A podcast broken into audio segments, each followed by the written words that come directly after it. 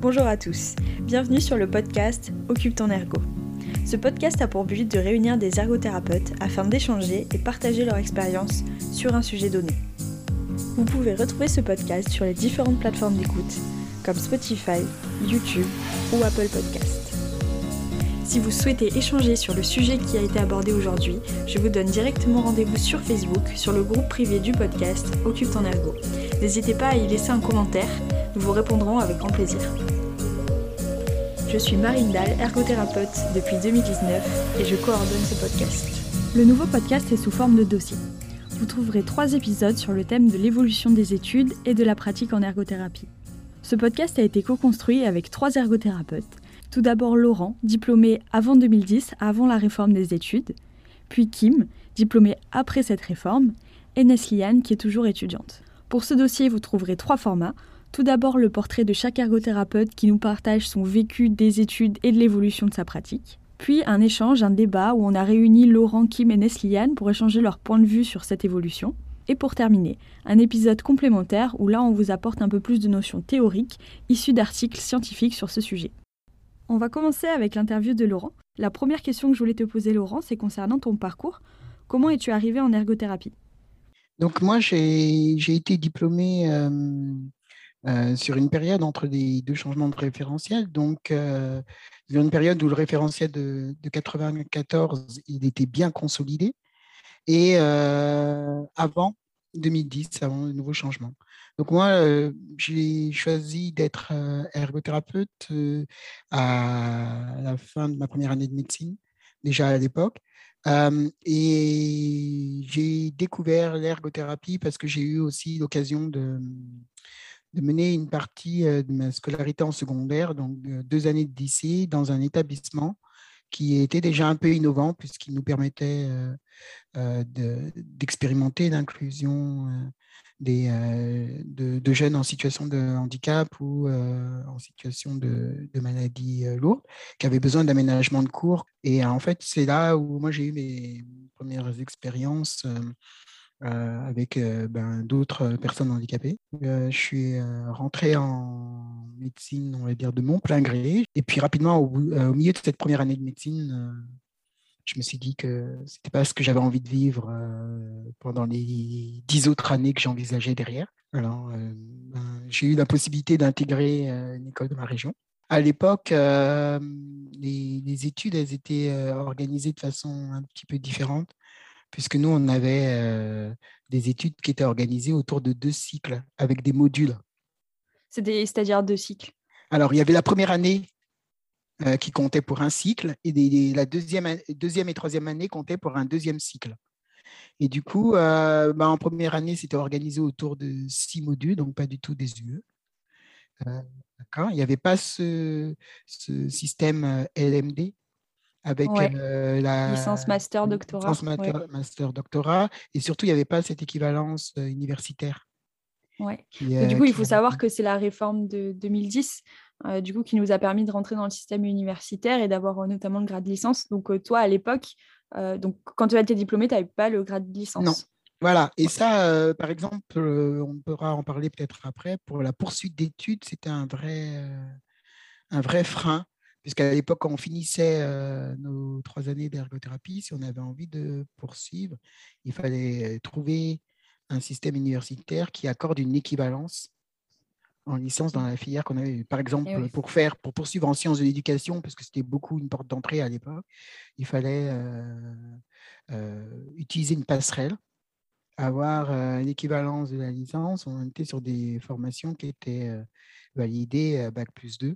Donc, je pense que les ergothérapeutes qui, euh, ont poursuivi, alors ça, qui ont poursuivi des études euh, sur cet espace-temps avant 2010, par exemple, c'est vraiment pour moi des ergothérapeutes qui, euh, qui avaient un projet à cœur et qui ont cherché à pousser des portes des universités, à pousser des portes des filières. Maintenant, par exemple, c'est beaucoup plus immédiat. Et ça, pour moi, c'est une grosse avancée. Quoi. Alors, à l'époque, euh, ben, je crois qu'on avait à peu près les mêmes euh, matières que maintenant, sauf que ce n'était pas du tout organisé de la même, euh, de la même manière. Par exemple, tu avais, avais, quoi comme euh, matière comme compte Ouais, alors on avait euh, ben, des, sciences médicales étaient toujours euh, présentes, l'anatomie, la cinésiologie, la biomécanique, la physiologie et tout ça. On les avait, mais c'était vraiment réparti sur des modules en première année et des modules qui étaient communs, parce qu'en première année, il y avait six modules, de ce que je me souviens, et en deuxième, troisième année, il y avait neuf modules. Mais on trouvait déjà cette poursuite entre la première et la deuxième année. Ça veut dire qu'on avait une partie de cours qui, on retrouvait les mêmes modules. Euh, je sais, mais on, imagine que le module 1, c'était anatomie, cinésiologie. Il y avait des cours en première année et il y avait une poursuite de cours en deuxième année et en troisième année. D'accord. on avait euh, un module qui s'appelait euh, technologie et, euh, en ergothérapie. Et c'est là, en fait, par exemple, qu'on faisait des enseignements autour des activités manuelles. Voilà. Parce que ça s'appelait technologie en ergothérapie. Oui, dans mon souvenir, ça s'appelait un petit peu, dans, ça s'appelait comme ça. Et c'est là aussi où on voyait toutes les aides techniques tout le rapport aux aides techniques, tout le rapport à la fabrication, à l'appareillage. D'accord. Et c'était la seule, le seul module qui était concentré sur l'ergothérapie ou tu avais d'autres titres euh, Non, non, il y avait euh, d'autres, d'autres titres, mais ils étaient beaucoup plus génériques. Et à l'intérieur, on découvrait en fait le lien avec l'ergothérapie.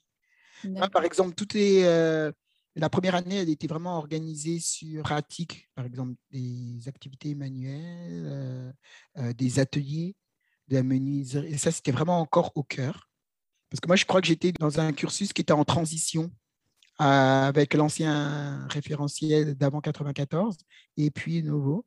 Donc, ça veut dire qu'on avait encore hérité quand même d'enseignements comme ça en première année où on faisait euh, beaucoup d'activités manuelles, d'artisanat, de poterie. Moi, j'ai euh, fait de la terre et de la céramique pendant presque trois mois, tous les jeudis dans un atelier. Puis après, on s'est rendu euh, euh, dans un lycée euh, du bâtiment pratiquer la menuiserie sur des machines-outils. En fait, il n'y avait pas encore le sens de la première année, c'était vraiment la pratique de l'activité. Et c'est ensuite, en deuxième année, qu'en en découvrant les pathologies, à l'époque c'était enseigné comme ça, qu'on mettait en lien ce qu'on pouvait faire entre les activités euh, manuel qu'on avait appris en première année et ce qu'on appelle maintenant tout le potentiel euh, thérapeutique.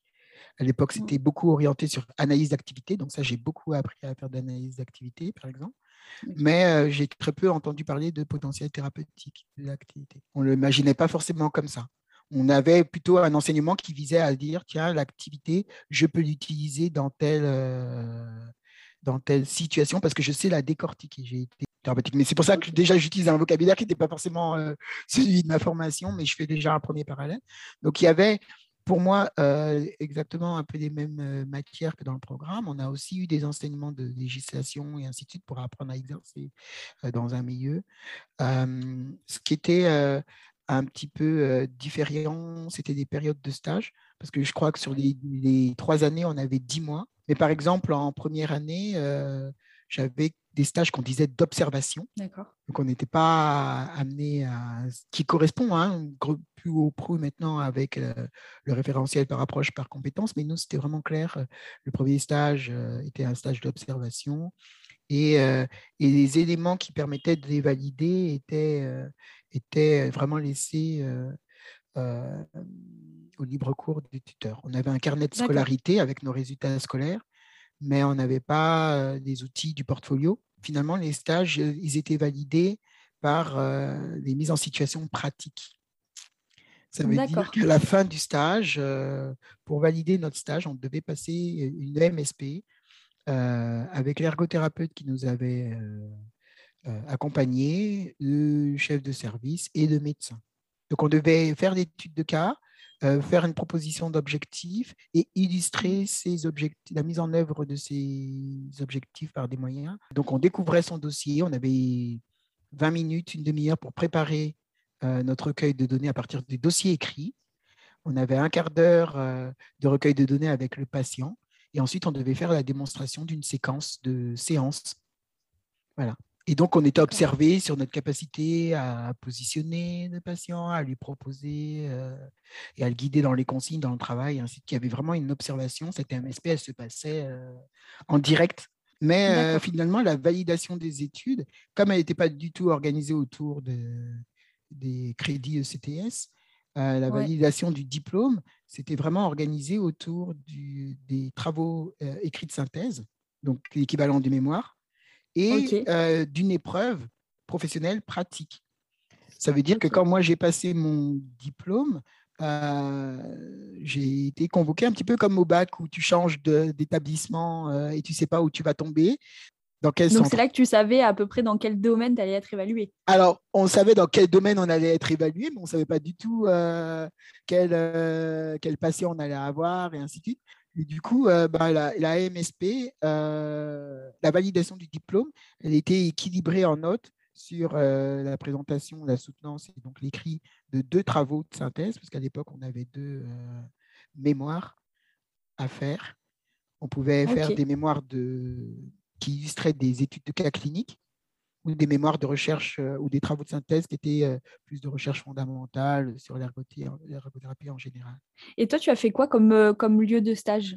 Alors, rapidement, pendant la formation, moi, j'ai eu l'occasion d'aller euh, plusieurs fois en, santé mentale. Donc, euh, j'ai fait des stages euh, en maison de retraite, maison médicalisée, EHPAD. voilà, j'ai terminé mon, mes trois années, en troisième année, en stage en, pédiatrie, dans, un, dans un IMP, équivalent à IMP, IME, avec des enfants polyhandicapés.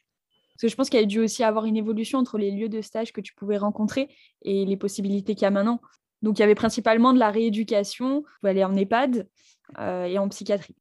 Voilà, c'est ça. Tous les, tous les stages en milieu ouvert, par exemple de type CESAD, CAMS euh, et ainsi de suite, c'était des stages euh, qui valaient de l'or parce qu'il y en avait très peu. Et par exemple, les stages en cabinet libéral n'existaient quasiment pas parce que là, il y avait une de toutes petites expériences euh, eh du développement du libéral. Ça n'a rien à voir avec euh, l'exercice. Ça n'avait rien à voir avec l'exercice aujourd'hui. Mais tout ce qui était stage sur des milieux ouverts, euh, des lieux de vie, tout ça, c'était des stages qui étaient très rares. On était beaucoup formés au milieu hospitalier, au centre de rééducation, aux maisons de retraite, EHPAD et puis des, centres médico-sociaux. Et concernant la définition de l'ergothérapie que tu avais peut-être avant de rentrer du coup, dans l'Institut, euh, puis à ton diplôme. Et aujourd'hui, est-ce que tu as senti une évolution? Alors, en fait, moi, avant de rentrer à l'Institut, je n'avais pas forcément une définition de l'ergothérapie. J'avais plutôt euh, des représentations, en fait, parce que j'avais rencontré un ou l'autre ergothérapeute. C'était euh, d'avoir un, métier qui, qui, laissait, qui faisait de la place à la créativité. En fait, il y avait le côté ingéniosité euh, trouver des solutions au quotidien euh, pour, euh, pour, les, pour les personnes. Donc, c'était très proche, c'est très proche de la définition mmh. actuelle. Et ça, c'est ce qui m'avait un peu séduit, c'était de pouvoir me dire, ben, tiens, je vais pouvoir mettre, mettre en place avec des patients des choses qui vont allier un aspect créatif, un aspect débrouille, même si je ne suis pas très bricoleur. Il y avait encore beaucoup cet aspect-là pour rentrer dans l'école d'ergo. Il fallait être intéressé par les activités manuelles, par le côté bricolage, création. Et là, je ne me suis pas tout à fait retrouvé pendant les études parce que ce n'était pas mon cas. voilà. C'était beaucoup partagé entre un, visuel d'un métier de rééducation, donc très proche la kinésithérapie très technique, euh, très euh, euh, récupération des fonctions, et ce côté créatif. il y avait vraiment ces deux visages d'ergothérapeute qui étaient, qui étaient présents. Parce que moi, j'ai vraiment retenu ce qui était un peu du moment où j'ai été formé, je me souviens beaucoup de messages, c'était beaucoup, on nous incitait beaucoup à développer une ergothérapie en sachant argumenter nos besoins. Parce qu'on avait encore beaucoup d'ergothérapeutes qui n'étaient pas connus mmh. euh, dans le champ professionnel, même euh, paramédical mmh. et médical. Il y avait beaucoup de professionnels de santé qui ne connaissaient pas l'ergothérapie. Donc on parlait déjà d'essayer de justifier, euh, voilà, d'expliquer ce qu'on faisait. Oui, oui, oui. Moi, c'est vraiment des messages qui, m'ont été mmh. martelés en disant, et d'ailleurs que, que, que, que j'utilise encore aujourd'hui, c'est de dire ouvrir la porte en, en sachant argumenter ce qu'on fait et pourquoi on fait. On nous a vraiment, enfin moi j'ai cette sensation-là. Et les premiers collègues avec lesquels j'ai travaillé, qui étaient issus euh, de, de, la même génération d'ergothérapeutes que moi, on avait euh, ce même euh, fonctionnement-là, à vouloir essayer de mettre en place des choses, mais en, sachant qu'on devrait les argumenter. en sachant qu'on devrait argumenter le rôle de l'ergothérapeute en dehors juste de, de l'aspect ludique peut-être du métier qui était dans les représentations des autres. voilà. Moi, j'ai connu vraiment cette, cette époque où il fallait faire le distinguo entre l'ergothérapeute et l'animation, par exemple. C'est encore des choses qui, qui reviennent peut-être moins qu'avant. En tout cas, on pourra en parler avec toi, Messiane, du coup, qui est, qui est toujours en études. Est-ce que est-ce que c'est toujours des discours qu'on a ou pas? Encore merci d'avoir pris du temps pour écouter ce podcast. N'hésitez pas à écouter les autres épisodes, que ce soit les portraits, le débat ou l'épisode complémentaire, pour pouvoir avoir une vue globale sur le dossier qu'on a constitué. Et n'hésitez pas à venir sur le groupe Occupe ton ergo pour nous donner votre retour et vous, votre ressenti sur l'évolution de la pratique ergo en France. À très bientôt.